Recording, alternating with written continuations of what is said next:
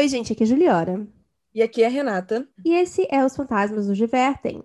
E como hoje é terça-feira, a gente vai fazer o quê? Ler, obviamente, os e-mails que vocês enviaram para fantasmasnosdivertem.gmail.com com as histórias assustadoras ou não que vocês já viveram por aí. Então vamos começar? Vamos começar. O primeiro e-mail é do Silvio e tem muitas e muitas histórias. Não foi o vento. Certa noite de trampo, foi pedido que eu fosse tentar ver se mais crianças iriam se juntar a nós para as atividades noturnas. Então, era o básico sair do espaço com as crianças, passar pela passarela escura ao lado do parquinho sombrio e entrar no restaurante. No restaurante, conversar com os pais, papear com as crianças e seguirmos para o espaço. Acontece que nem sempre tem crianças para voltar, e as sombras engolem a gente, assim como o frio da noite e o céu. Nossa, que poético. Em uma dessas vezes, me deparei com outra monitora vindo em minha direção. Foi bem na hora que ela pôs o pé na passarela que nós dois paramos atônitos. O vento tinha parado, mas do parquinho veio um dolorido e curto choro. Ficamos nos olhando. Estávamos longe, uns quatro metros, mas eu podia ouvir a respiração dela. Ou era minha? E o choro tinha sumido e voltado, sumido e voltado. Você escutou? Ela disse. Sim, respondi. E nessa hora a gente parecia aquele vídeo da marmota assustada. Será que é uma criança? Ela perguntou se aproximando de mim.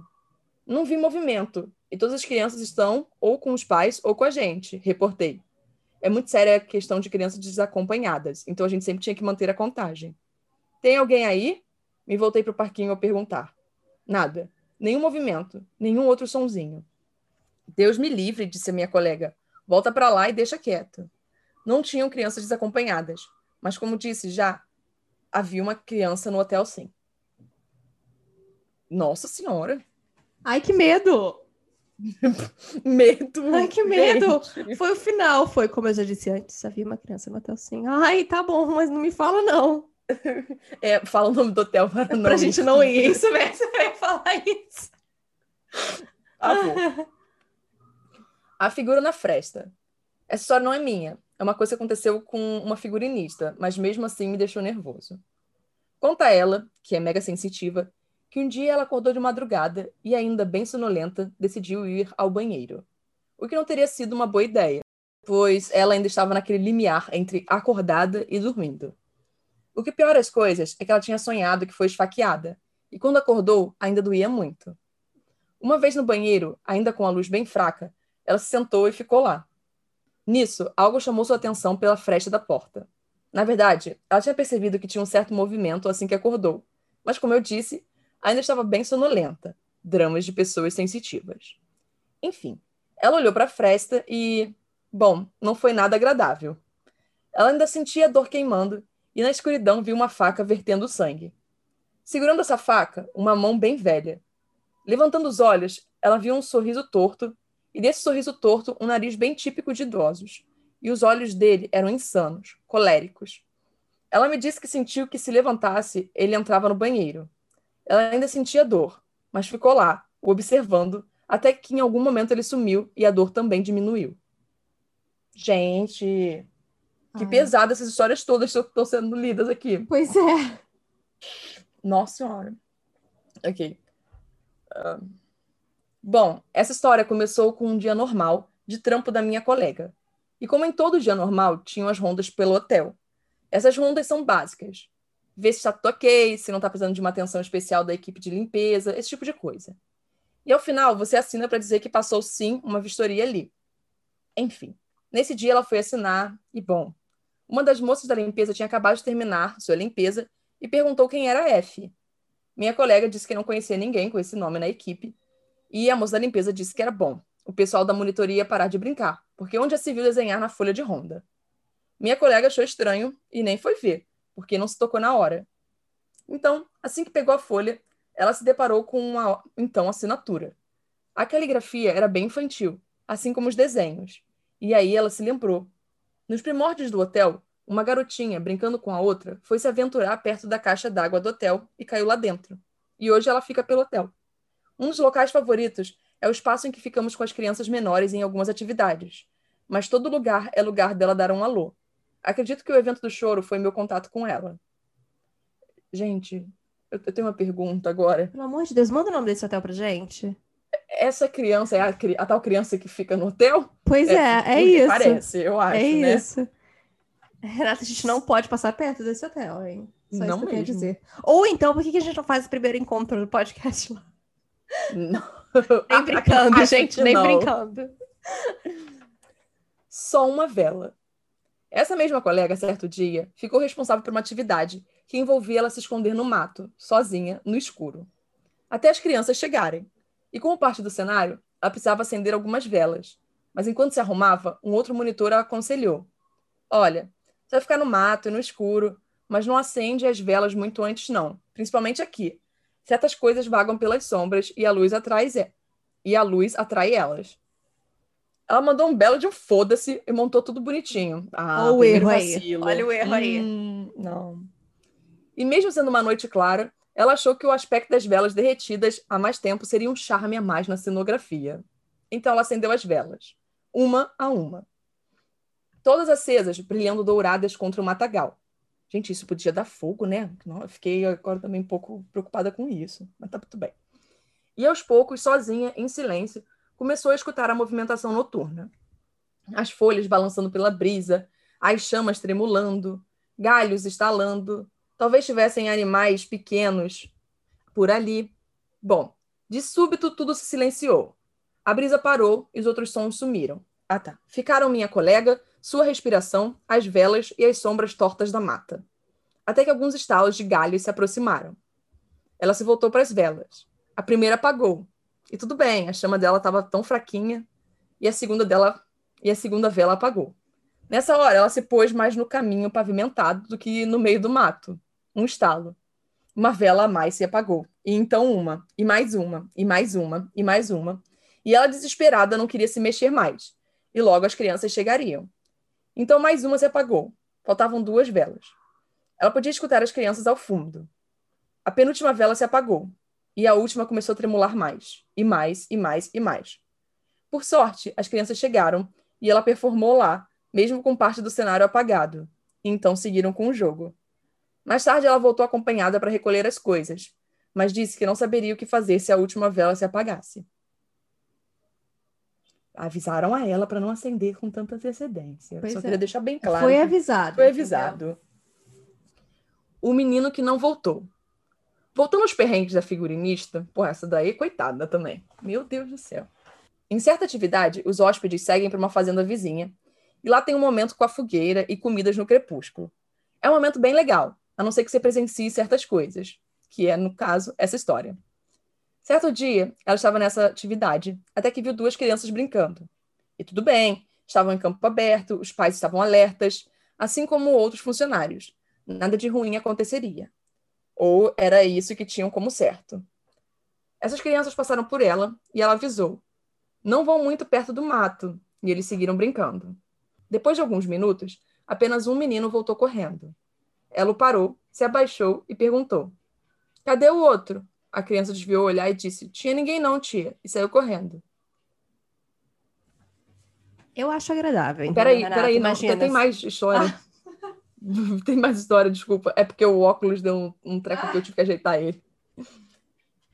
Ela se voltou para um funcionário dos estábulos que estava ao seu lado. Avisa para procurarem essa criança, ela disse, tentando disfarçar.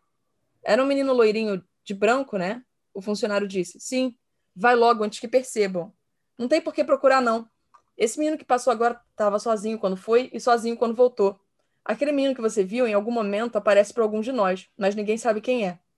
Já são duas crianças que eu estou contando aqui nesse hotel. Eu acho divertido, entendeu, Renata? Imagina, sei lá, só querendo trabalhar, entendeu? Já tendo que ficar no meio de uma floresta de noite, cuidando de um monte de criança. Tem uma criança fantasma para te assustar.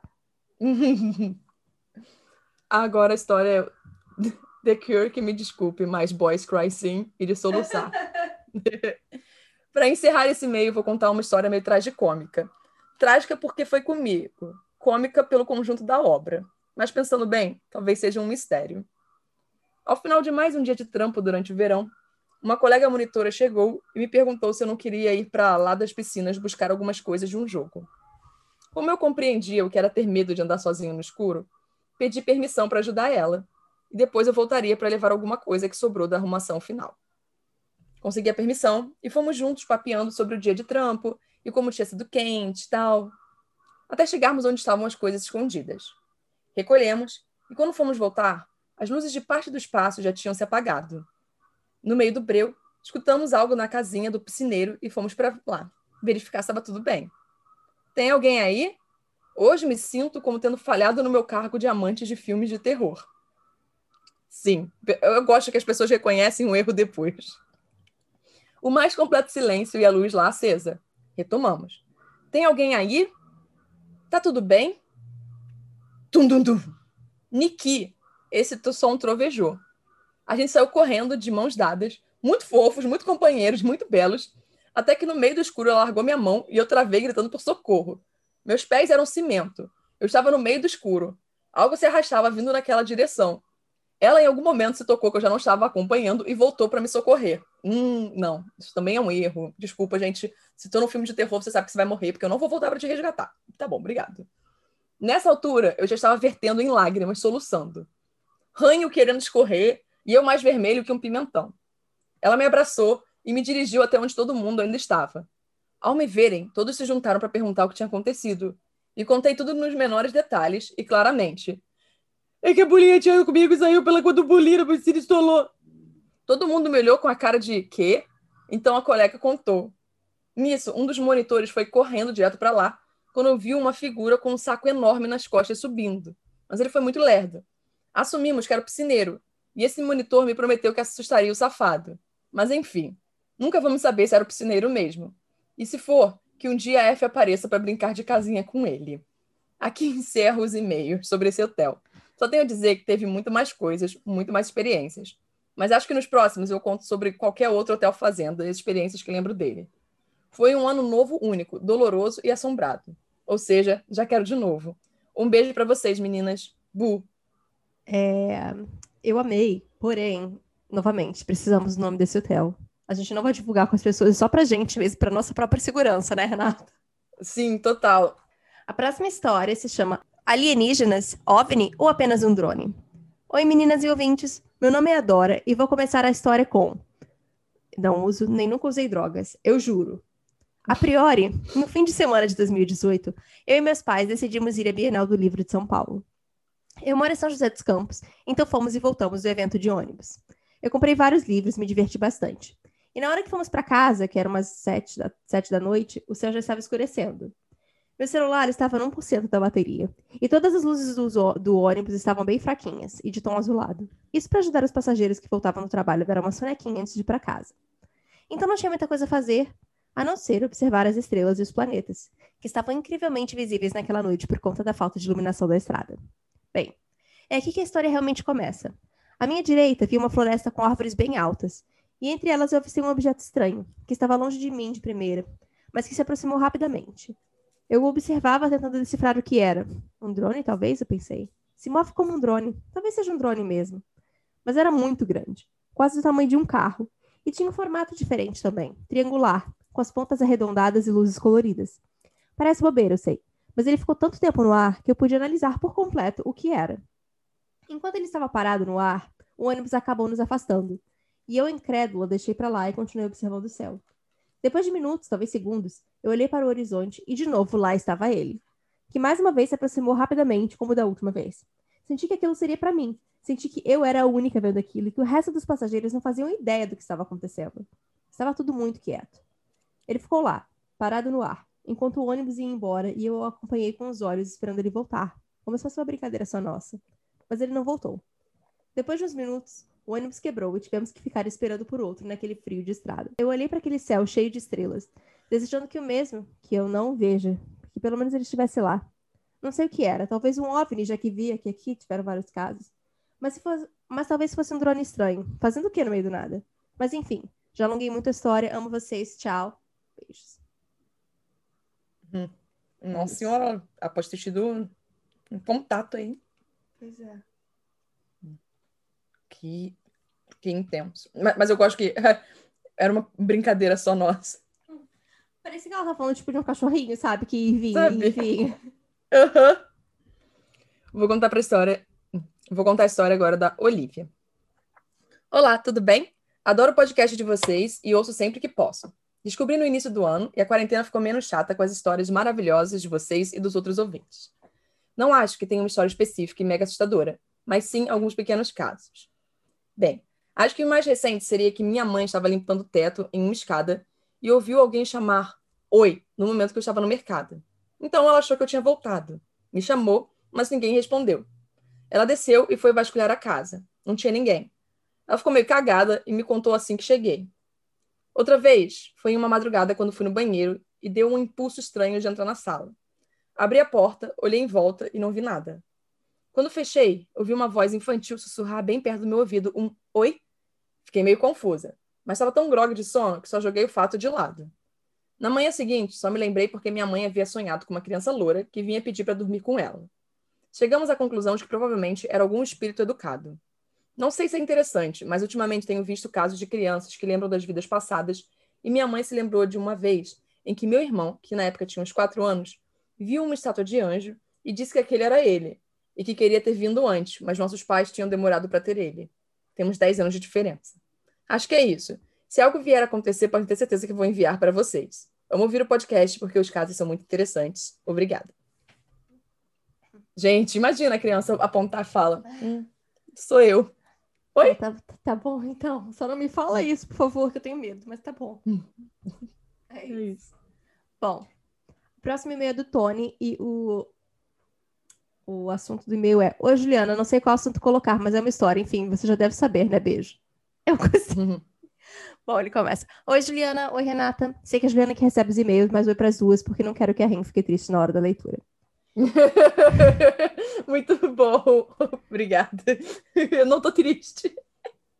Eu sou o Tony, ou Nid. Fico trocando de nick no grupo do Telegram. KKKKK. Vou fazer um prólogo para situar o meu relato. E vocês decidem se ler essa parte ou não. É, vamos ler sim. Uhum. Porque o relato em si é curto. Tendo em vista que foi tudo muito rápido, mas rendeu uma noite inteira de agonia.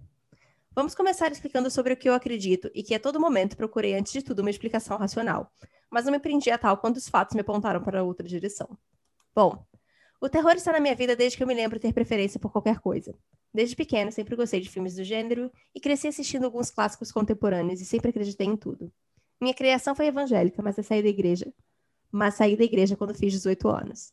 Aí ele botou Teenagers Classic Move. Hum. Ele botou assim. Isso se deu principalmente pelo fato de eu já acreditar em Deus nesse ponto da minha vida. E agora querer conhecer outras religiões. Não de maneira crédula, mas totalmente por curiosidade, já que a forma que eu acreditava em todas as entidades que cabiam no espaço de Deus não havia me atraído muito, embora eu aceitasse sua existência. Por isso tenho a primeira visão de que alguém que acredita em tudo, mas não liga para nada. Kaká. Isso aconteceu ontem, quinta-feira, 5 de novembro de 2020, não sei por que está datando isso, mas talvez seja útil para alguma coisa que não seja que os ouvintes disserem. Nossa, elas estão lendo e-mail de três anos atrás. Ai. Ai, eu tô rindo. Primeiro contei aos amiguinhos do Telegram, que são sempre bons ouvintes. Inclusive, você que tá aí ouvindo ainda não entrou no grupo do Telegram, tá perdendo tempo. Poxa, ai, parece que eu tô fazendo a propaganda agora. Ai. Muito bom. Todo mundo lá é legal e somos sempre receptivos com os novos fantasminos. Fui muito bem recebido, amo vocês. Após toda essa propaganda, volto ao assunto. Contei para os fantasminos no momento que minha mãe chegou. Ela tá usando meu celular para trabalhar, então eu fico a noite inteira sem poder usá-lo. Então eles receberam a história sobre o ocorrido em primeira mão, quentinha e com agonia correndo pelo meu corpo ainda. Chorei enquanto escrevia lá. Foi foda. Deu tudo certo e hoje eu vou contar sobre o susto que minha mãe não me deu. Juliana, tudo bem se mudar o nome se ele tiver muito revelador, barra canastra, kkkk. Gente, eu não mudo o nome, não. Vamos lá. Minha mãe é auxiliar de enfermagem e trabalha no período noturno. Os plantões geralmente ficam do outro lado da cidade, então para chegar às sete da noite ela sai de casa por volta de quatro e meia. No dia em questão, eu estava deitado no quarto dela tocando violão. Ela entrou no quarto para se despedir como faz todo dia e foi tudo tranquilo. Já estava vendo TV, mas começou o segundo plano, sabe? Mais ou menos quando você deixa a TV ligada para não se sentir sozinho. Como eu sou cego, eu deixo a TV bem perto. Eu tenho meu quarto, mas lá não tem TV. Quando ela vai trabalhar, eu fico no dela, justamente por ficar sem celular e a TV ser a única coisa para eu ver. Fiquei vendo TV quando era mais ou menos umas seis da tarde, me deu soninho. E eu acostumei a dormir nesse horário durante o tempo que estou de quarentena. Só que geralmente vou dormir no meu quarto. E dessa vez eu fiquei no quarto dela. Tomei o leite com café, deitei lá mesmo, puxei a televisão para mais perto da cama para assistir enquanto acordasse, então eu desliguei e dormi. Eu mandei um desenho de como é o quarto para entenderem como foi minha visão e sim, a cama da mamãe enfiada na parede. KKK, eu vou te mandar o desenho depois. Então. Acordei no horário que depois vi que deviam ser umas 11 da noite. A televisão estava ligada e sem imagem, pois o receptor não estava ligado, só a TV. A luz que ela emitia era fraca, pois estava com a tela toda preta, mostrando estar conectada ao HDMI. Não sei se por ter acabado de acordar e a minha visão estar muito sensível, eu me senti ofuscado, ainda que pela luz fraca quando abri os olhos. E por trás da televisão, minha mãe passou indo para o banheiro. No primeiro momento, eu achei que talvez pudesse ser hora de ela chegar. Mas ela só deveria chegar às nove da manhã do outro dia. Eu sou definitivamente um pateta. E sempre que minha mãe entra no cômodo em que eu estou, eu digo, que fita? Não me perguntem por quê, kkk. Isso apenas acontece. E às vezes ela responde um, que fita de volta. Às vezes diz que não tem fita nenhuma e que eu sou bobo. Mas essa noite ela riu. No momento eu não estranhei. É a minha mãe e a risada dela soou normal. Sentei na cama, esfregando os olhos e perguntei: Por que você já voltou? Vendo que ainda estava escuro. E a porta do banheiro fechou. A porta do banheiro de mamãe é sanfonada, daquelas de plástico. Então, vento não fecha esse tipo de porta. Ela não exerce o movimento de se fechar quando bate o vento, por mais forte que seja. E o vento do vidro da janelinha do banheiro não tem força para nem para balançar. Eu levantei da cama e até aquele momento eu não estava com medo. Acendi a luz e disse: Mãe?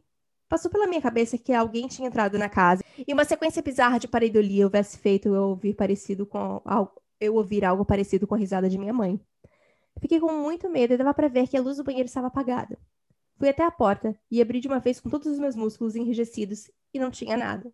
Aquilo de maneira alguma me tranquilizou, e a falta de espaço para raciocínio me fez achar que talvez ainda houvesse alguém na minha casa. Comecei pela janela do quarto e fui olhando todas as portas e janelas da casa. Tudo estava fechado. Entendo que minha casa inteira é ligada por um único corredor, o que fez a minha missão de verificar as portas ser uma droga. Durante todo o caminho já comecei a pensar que poderia não ser uma pessoa e fui mentalmente banindo qualquer coisa que estivesse lá coisa que eu não fazia há um bom tempo.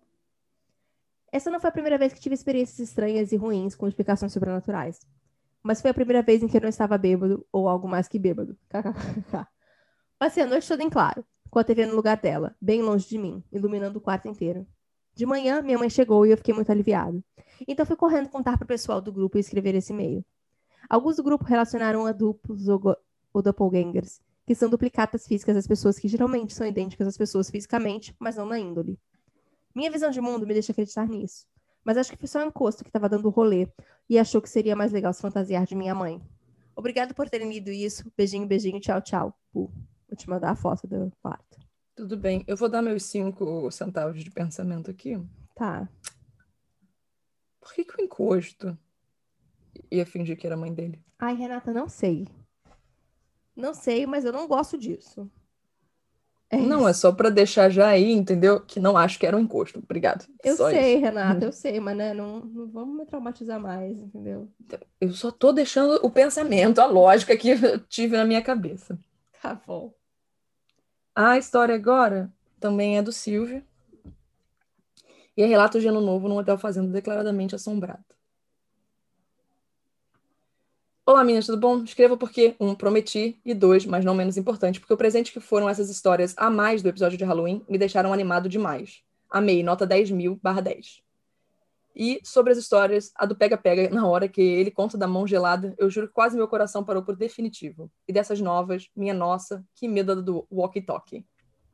que bom, eu, eu, gosto do, do feedback. Uhum. Que bom que vocês gostaram.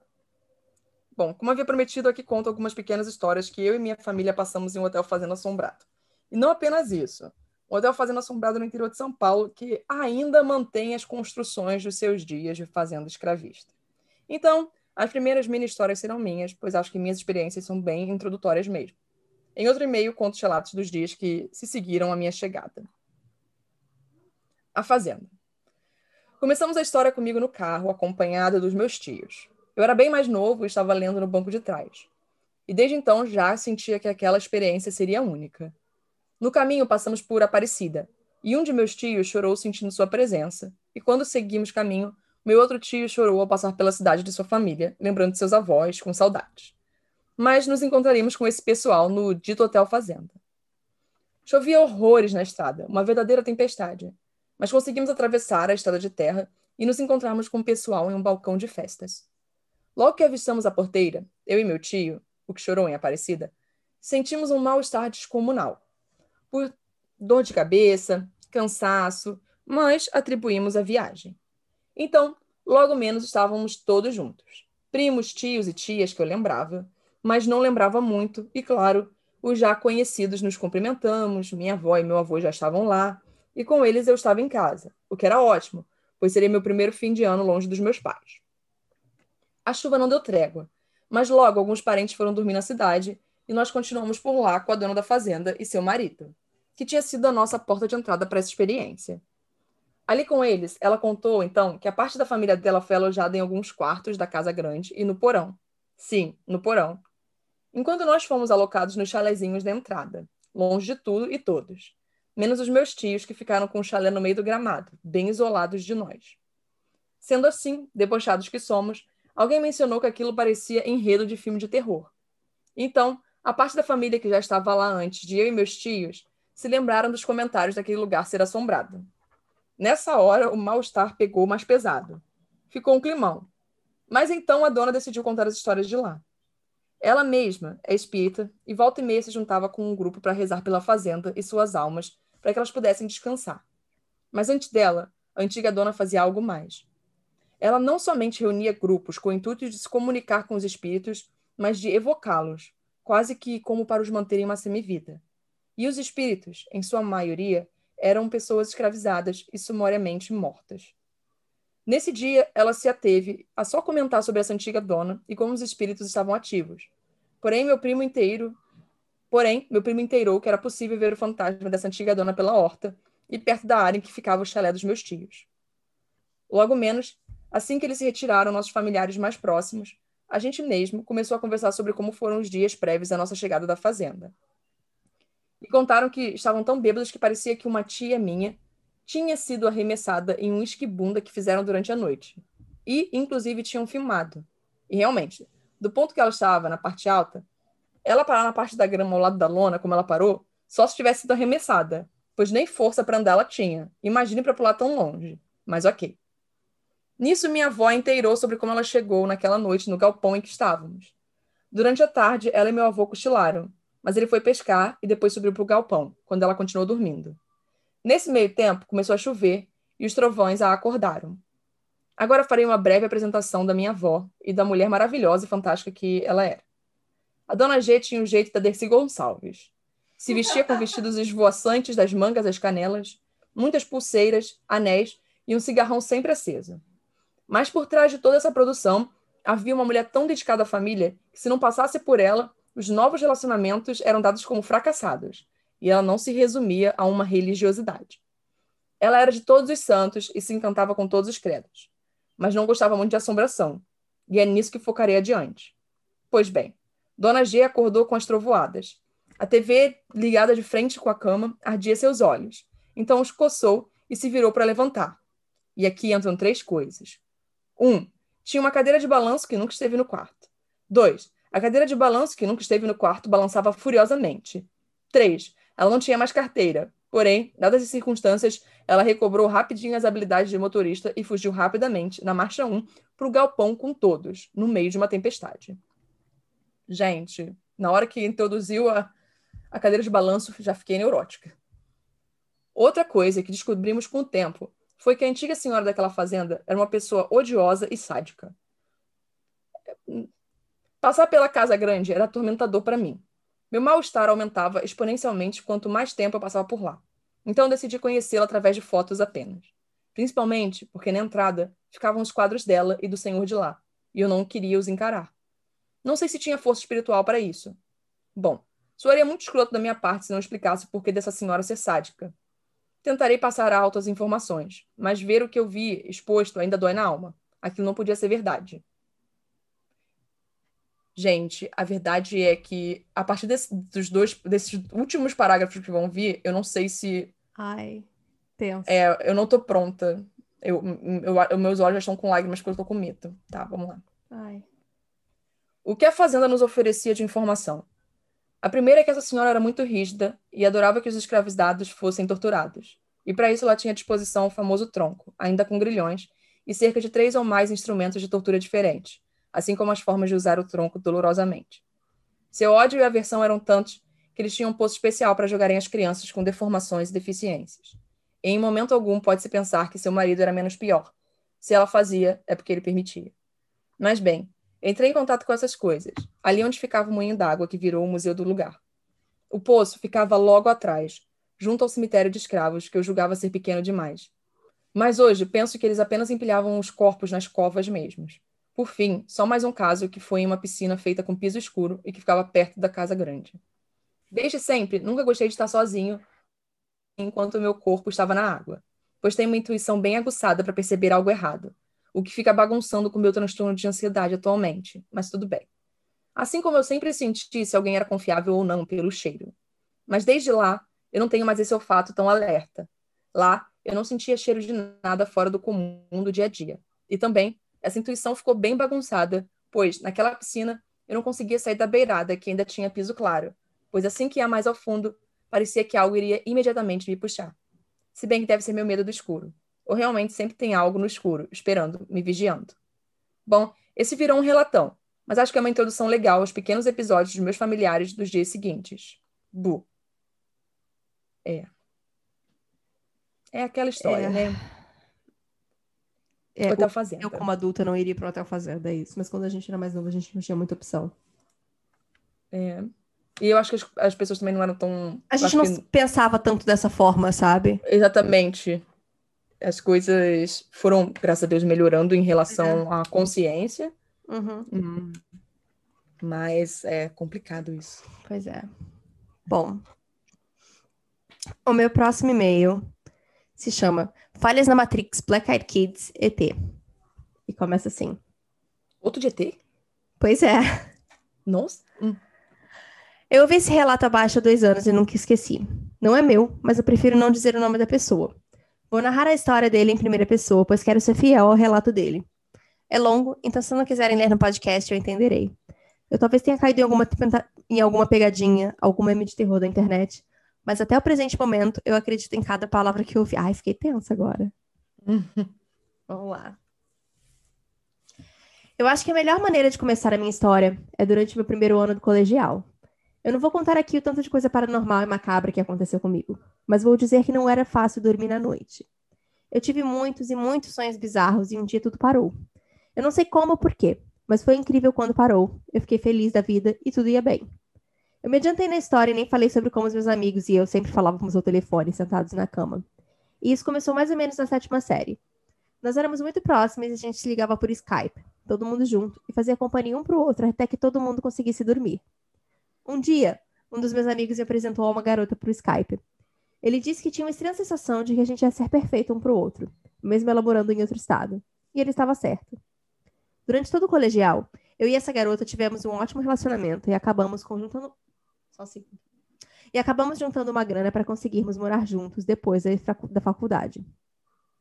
Foi como um sonho quando a gente finalmente se encontrou. Perdemos o nosso bebê juntos.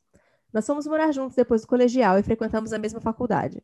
Eu, como estudante de ciência da computação, e ela de engenharia civil. Infelizmente, algumas coisas começaram a acontecer.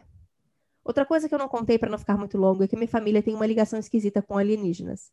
Todos os homens da família do meu pai têm alguma história sobre alienígena para contar. Todos os homens, menos eu.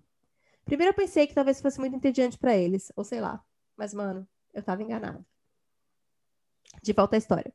A primeira coisa que eu comecei a reparar foi como, sempre quando eu e minha namorada estávamos dormindo, tudo sempre ficava absolutamente silencioso. Isso nem me incomodaria, se nós estivéssemos vivendo no meio da cidade. A segunda coisa é que sempre que eu olhava para o meu reflexo no espelho, ele nunca estava exatamente certo, sabe? Ele sempre parecia mais triste do que deveria. Pula um pouco no tempo e um ano se passou. Nada tinha mudado muito. Exceto que minha namorada e eu estávamos mais próximas do que nunca. Eu estava prestes a pedir-lhe em casamento. Mas no mesmo dia em que eu faria o pedido, percebi que o meu reflexo no espelho não só estava estranho, como sempre, mas tinha uma lágrima escorrendo em meu rosto. Eu achava que poderia ser algum problema na minha vida, ou um problema na minha vista. Eu já botei vida. Ah, tá. Eu achava que poderia ser algum problema na minha vista, ou alguma luz que bateu na hora errada. Mas mesmo assim eu fiquei um pouco assustado. Então eu escutei a campainha da porta tocar. Normalmente eu estava, normalmente eu gostava de receber visitas, mas dessa vez o som da campainha me deu medo. Como eu estava no banheiro, minha namorada foi ver o que era. Meu medo piorou quando eu ouvi um barulho da porta se abrindo. Eu pensei em gritar por minha namorada e dizer para ela fechar a porta, mas eu estava congelado de medo. Eu ouvi uma voz jovem perguntando se poderia usar o nosso telefone, e essas palavras me deram um frio na espinha. Mas o medo foi o suficiente para me fazer voltar a reagir, e a primeira coisa que eu fiz foi correr do banheiro e, até e ir até a minha namorada. Infelizmente, não fiz isso antes dela responder, pode sim. Quando eu corri até ela, a sensação era de que eu ia morrer.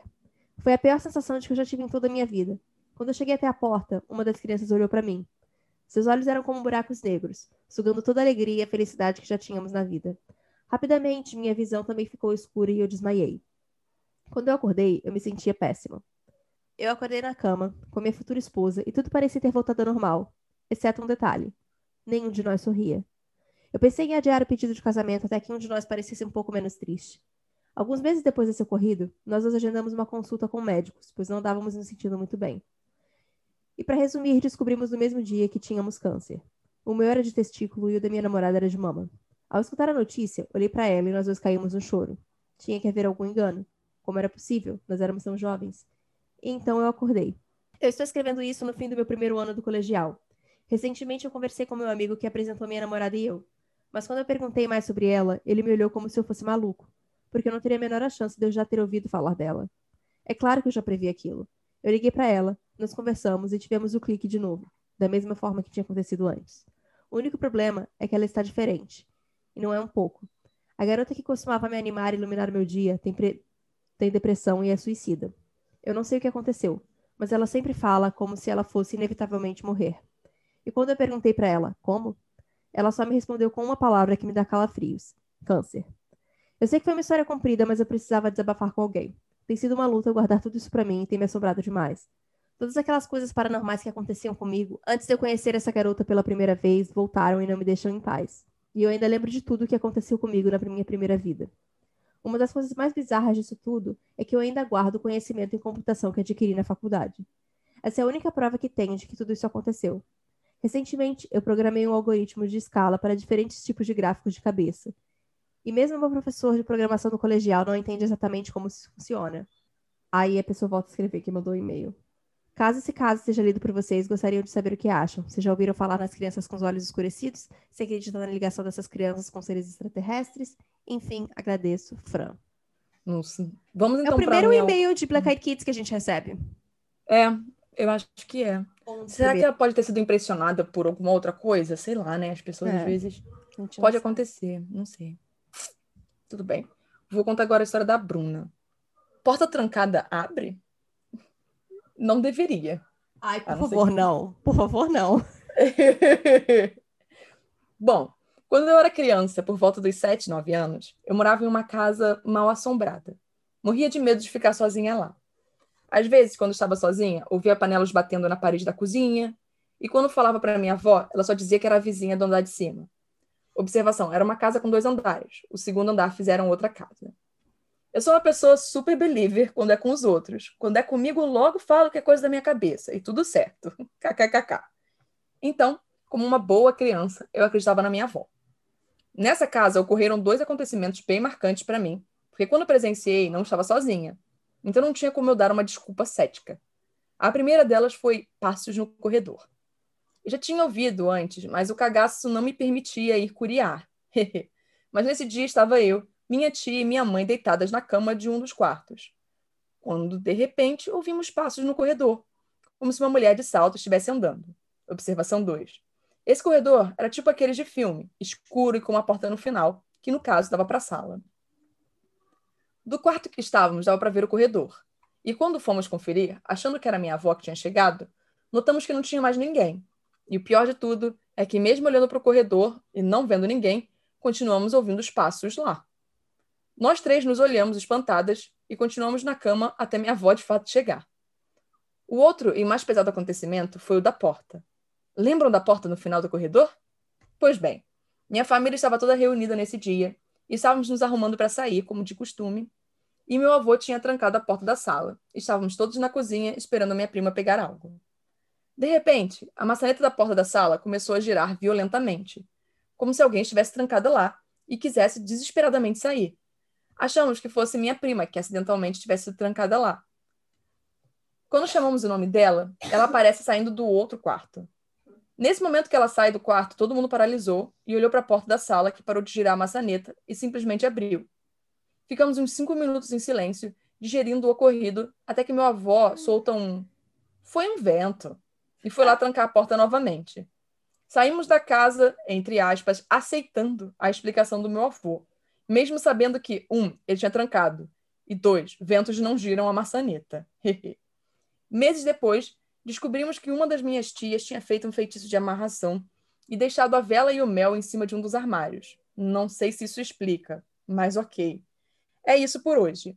Amo o trabalho de vocês, foi amor à primeira ouvida. Hehe, maravilhosa.